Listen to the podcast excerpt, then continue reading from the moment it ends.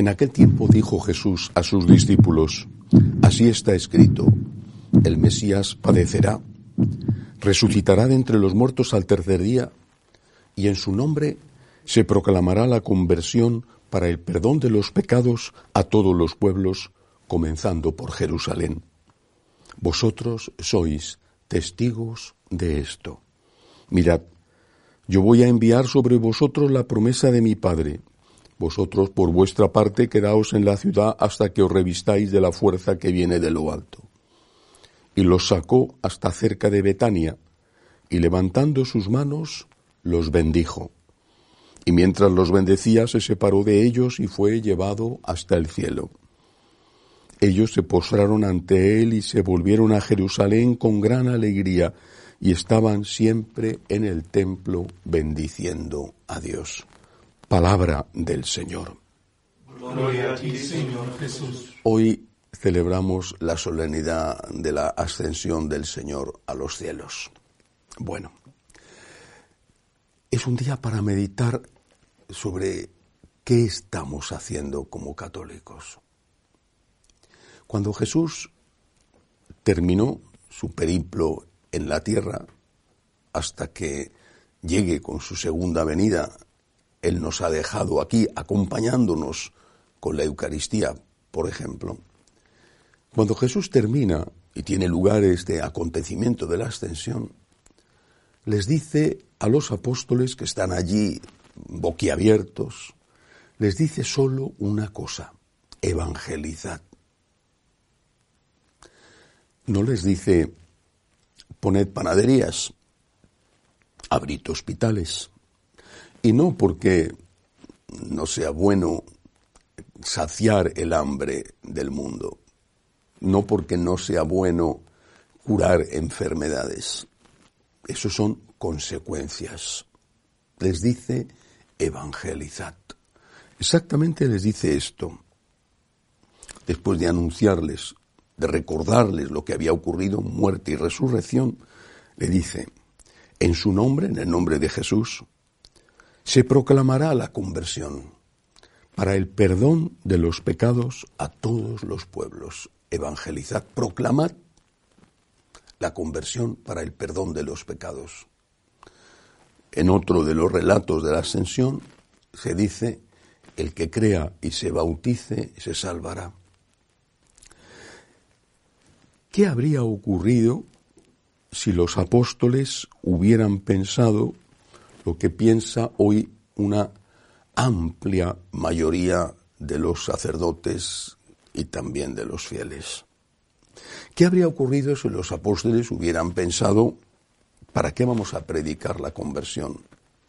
Si todo el mundo se va a salvar.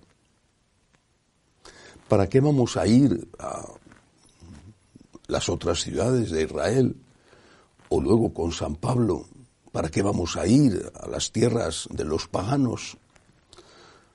Incluso más recientemente, si después de la llegada de los españoles a América y también más tarde de los portugueses, si hubieran pensado, esta gente tiene aquí sus dioses, cada sitio tenía los suyos, era gente creyente, no eran ateos.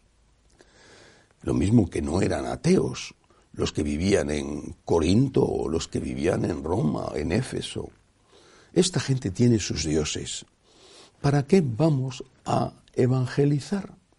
Estamos aquí para comerciar con ellos o para someterles como esclavos. Pero ¿para qué vamos a evangelizar? Dejémosles que sigan sus dioses.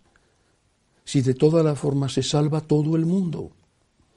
Y si hubieran pensado esto, los misioneros que desde el inicio fueron a África, norte de África, ya en la época apostólica, y después grandes mm, santos, eh, el fundador de los combonianos, padre Comboni, el fundador de los padres blancos, el señor Lavillerí, si hubieran hecho esto, hubieran pensado esto, ¿Para qué vamos a ir a meternos en las selvas africanas? Un clima horroroso para los que no son de allí, expuestos a mil peligros. ¿Para qué? Si tienen sus dioses. si se van a salvar, si no pasa nada. Pues esto es lo que nosotros estamos pensando en este momento. Esto es lo que está haciendo la Iglesia. No toda la Iglesia, una amplia parte de la Iglesia. Todo el mundo se salva. Entonces, ¿para qué vino Jesucristo? Derrama su sangre, resucita, se va al cielo y les dice, muchachos, a pasarlo bien, ¿eh? Ahí os quedáis, venga. No quiero complicaros la vida. Y no les dice esto. Les dice evangelizad. Sois testigos de lo que ha ocurrido, contadlo.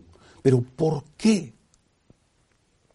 Pues porque esto de que todo el mundo se salva es tan verdad como si dijéramos que todo el mundo puede aprender matemáticas avanzadas. Bueno, yo cuando estudié ingeniería llegué hasta un nivel, hasta ahí, que no es nada comparado con lo que hay. Pero a mí me tenían que explicar muy bien en cálculo o en álgebra en la universidad cosas que eran enormemente difíciles de entender, para mi cabeza por lo menos, y era un buen estudiante.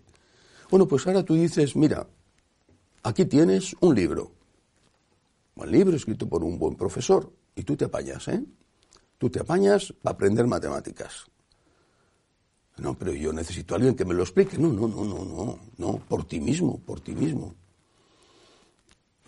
Y así todo lo demás.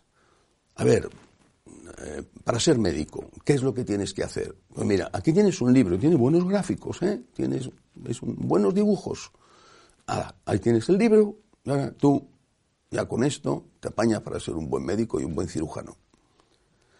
Pues esa misma verdad, que no es verdad, es lo que decimos que la gente se salva al margen de si tiene fe o no tiene fe. Si nosotros, que tenemos fe, que conocemos a Dios, le conocemos, si nosotros que sabemos que nos ama infinitamente, nosotros que tenemos el auxilio de los sacramentos, el maravilloso sacramento de la confesión, el extraordinario sacramento de la Eucaristía, el bautismo, los otros sacramentos que nos acompañan en la vida, si nosotros somos pecadores y estamos siempre confiando en la misericordia de Dios para salvarnos, ¿qué van a hacer los demás? Que no han oído hablar de Cristo, que no tienen los sacramentos. ¿Qué van a hacer ellos para salvarse? Esto es lo que entendieron los apóstoles, esto es lo que entendieron perfectamente los misioneros, esto es lo que entendió San Francisco Javier cuando iba hasta los sitios más remotos a presentar el mensaje del Señor. Y si no, eh, que alguien haga el favor de leerse las cartas que escribía desde aquellas zonas remotas que se llamaban entonces la Cochinchina, hoy sería Vietnam, Camboya, Ceilán, las cartas que le escribía San Francisco Javier a San Ignacio.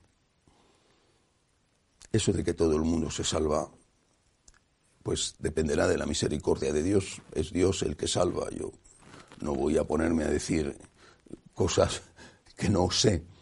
Pero eso de que todo el mundo se salva a mí me parece muy, muy semejante a eso de que todo el mundo puede aprender matemáticas sin un buen profesor que se las explique es con buenos profesores y aprender matemáticas resulta enormemente complicado. Quizá junto a esta equivocación, la de que todo el mundo se salva y no importa la religión a la que pertenezca, ni lo que haga, ni siquiera si tiene religión o no la tiene, quizá junto a este error, y hasta es posible que en la base y en la raíz de este error haya otro haber olvidado la vida eterna. San Francisco Javier tenía ansia, urgencia por evangelizar, urgencia porque creía en la vida eterna.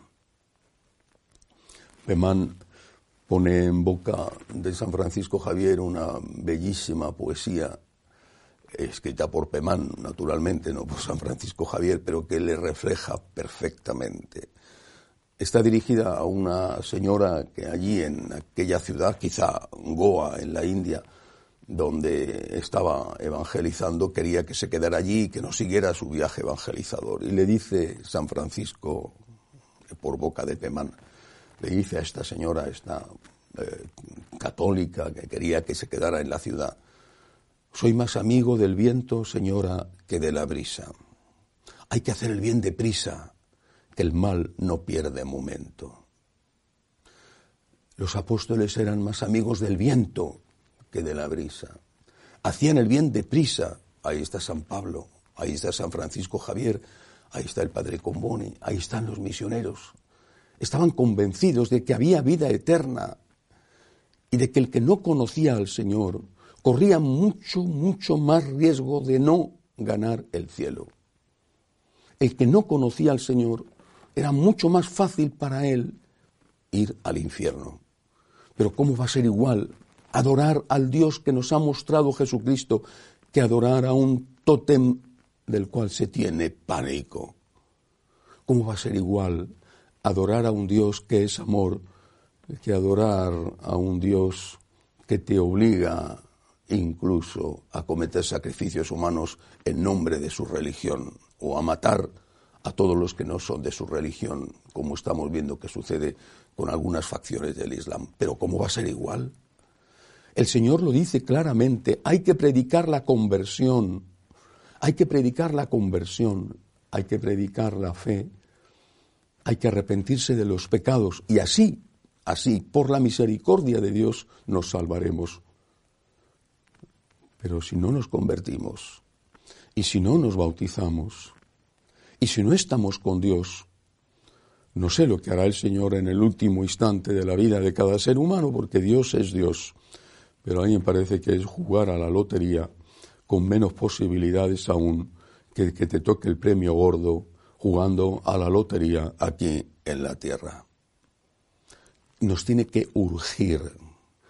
Tenemos que estar verdaderamente preocupados por transmitir la fe, no solo por lo que la fe implica para esta vida, es que no es igual vivir con Cristo que vivir sin Él, no es igual comulgar que no comulgar, no es igual confesarse que no confesarse, no es igual tener a María como madre que tener a la Pachamama, es que no tienen nada que ver. Pero es que además de esta vida está el cielo, está la vida eterna, existe la vida eterna. Y corremos el gran riesgo de perder lo más importante, de perder estar con Dios para siempre. Yo no quiero correr ese riesgo y no quiero que ese riesgo lo corran las personas que amo y desde luego también aquellos que no conozco. Por eso me hice sacerdote. Si no, me hubiera hecho médico, por ejemplo, que me atraía muchísimo. Me hubiera hecho qué sé yo, en aquella época no había eh, las ONGs, me había hecho de una ONG dedicada a llevar asistencia social. Me hice sacerdote porque estoy convencido de que la salvación eterna es mucho más importante que cosas tan importantes como curarte un tumor o cualquier otro tipo de enfermedad. Hay vida eterna. Existe el cielo y existe también el infierno. Y estar con Dios Conocer al Dios de Jesucristo, vivir con Él, recibir los sacramentos es lo más extraordinario, lo más maravilloso, lo más grande que nos puede pasar en esta vida. Y además hace más fácil poder estar con Dios un día en el cielo. Confiamos todos en la misericordia de Dios. Lo mismo que teóricamente quizás se pueda aprender matemáticas sin que nadie te explique que dos y dos son cuatro o lo que es una homotecia. Bueno, Posiblemente. No digo que no. Habrá mentes brillantes. Pero la mayor parte de nosotros hemos tenido que aprender desde pequeños cuáles son las tablas de multiplicar y la diferencia que hay entre un quebrado o una hipotenusa. Tenemos que evangelizar. Y tenemos que evangelizar por amor a Dios y por amor al prójimo. Es urgente evangelizar. Y esas tonterías de que evangelizar es hacer proselitismo, es eso, una tontería.